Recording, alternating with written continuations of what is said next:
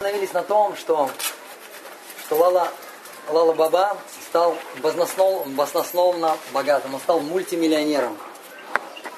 В это время, в то время Калькутта, Калькутта была очень богатым городом. Это сейчас, раньше Калькутта была очень богатым городом. И он, и он решил посетить Вриндаун, и он приехал во Вриндаун, и тут он все понял. Он все понял, что он должен здесь остаться. И он еще сомневался, остаться ему или не остаться во Вриндаване. Ему, ему очень хотелось остаться во Вриндаване, в то же время, в то же время что-то говорило ему, что ты еще не, не наслаждался в этой жизни. Вот. И однажды, однажды он шел по Вриндавану, и вдруг он слышит, слышит, как двое, двое крестьян, крестьян разговаривают, что все, пора заканчивать. Пора заканчивать, нужно траву косить. И он подумал, Шимати Радхарани дает мне знак, что пора заканчивать с этой материальной жизнью. Но все равно в его душе терзались сомнения. Он дальше шел, он пришел на иммуну.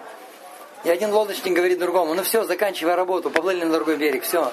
На другой берег поплыли. Он подумал, второй знак. Потом дальше он пошел, и он увидел, он увидел, как девочка, девочка будет своего дедушку. Дело в том, что засыпать на рассвете или спать не на рассвете, а на закате, это очень плохо считается. И солнце садится, и дедушка спал. И она, и она начала будить. Дедушка, просыпайся, просыпайся. Нельзя спать, нельзя спать. Он подумал, еще один знак мне Шимати Радхарани дает. И он так стоял, думал. И вдруг к нему подходит подметальщик, который имел улицы, и просто сказал, уходи отсюда. Ты почему здесь стоишь? Уходи отсюда. И он понял, что нужно оставлять материальную жизнь. И он у него был маленький сын, была семья, и он оставил все свои... Опустите, пустите.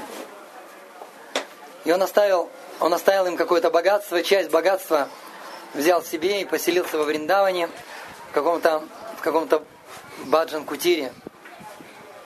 У него был духовный учитель,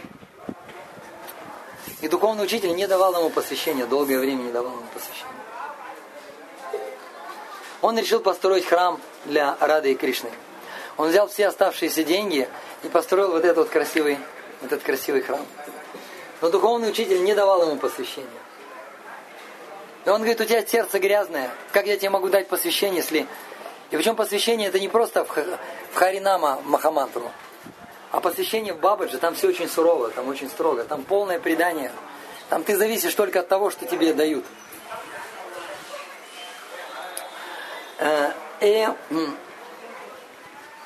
и тогда он спросил духовного учителя, скажи мне, пожалуйста, а какое искупление я должен, что я должен сделать, чтобы очиститься? И тот дал ему искупление. Ты должен в течение года питаться только зернами, которые ты находишь в коровьем навозе.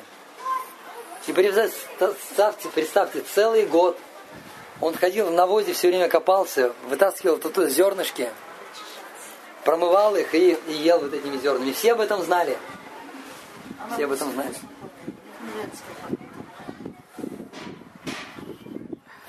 И, и он проплакал, выплакал все глаза, он плакал. Почему я не могу предаться, почему я не могу очиститься? И к нему пришла Шимати Радхарани во сне и сказала, мой, дор... мой дорогой Баба, ты должен построить храм. Он сказал, как же я построю храм, у меня денег нету.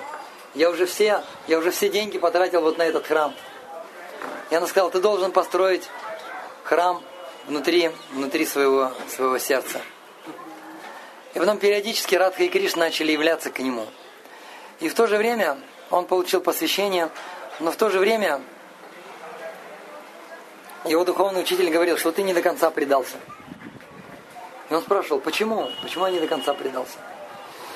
Дело в том, что был единственный человек, с которым у него были такие вот подпорченные отношения. И этот человек, это вот этот вот Синг, вот этот вот, а, как его, Лакшманджи, Лакшманджи, который построил Ширангам. У него у него была какая-то давняя ссора с ним, с этим царем. И он никогда не посещал этот храм.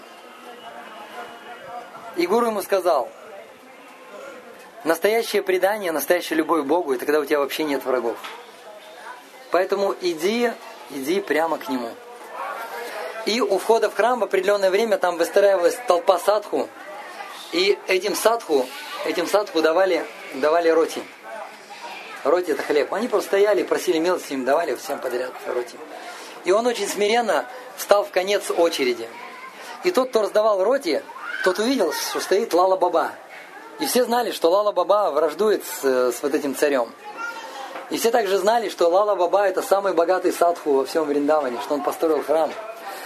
И этот человек сразу же побежал, побежал к этому, к этому, к этому, к этому царю и всем рассказал. Рассказал, что в очереди за роти стоит Лала Баба. И тогда, тогда этот царь взял золотой поднос. На золотом подносе были золотые монеты.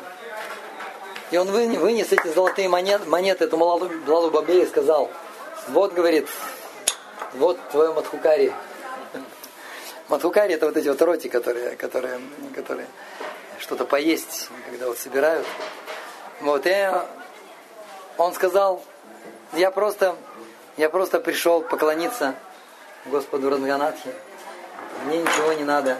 Я просто твой смиренный, я просто твой, я просто, я просто твой смиренный слуга. Я прошел, прошел, пришел не за тем, чтобы получать у тебя вот эти деньги, а просто чтобы служить тебе. Вот они поклонились на, на, на виду всей, всей толпы, вот, поклонились, они плакали, обняли, обняли друг друга. Вот. И после этого Рада и Кришна, они пришли к нему и сказали, вот теперь ты, вот теперь ты достиг совершенства, ты достиг Кришна Премы. Вот это знак. Лала Баба ему очень, видимо, понравилась эта история. Поэтому, дорогие преданные... Вот, поэтому, дорогие преданные, сейчас подходите, Маха Прасад.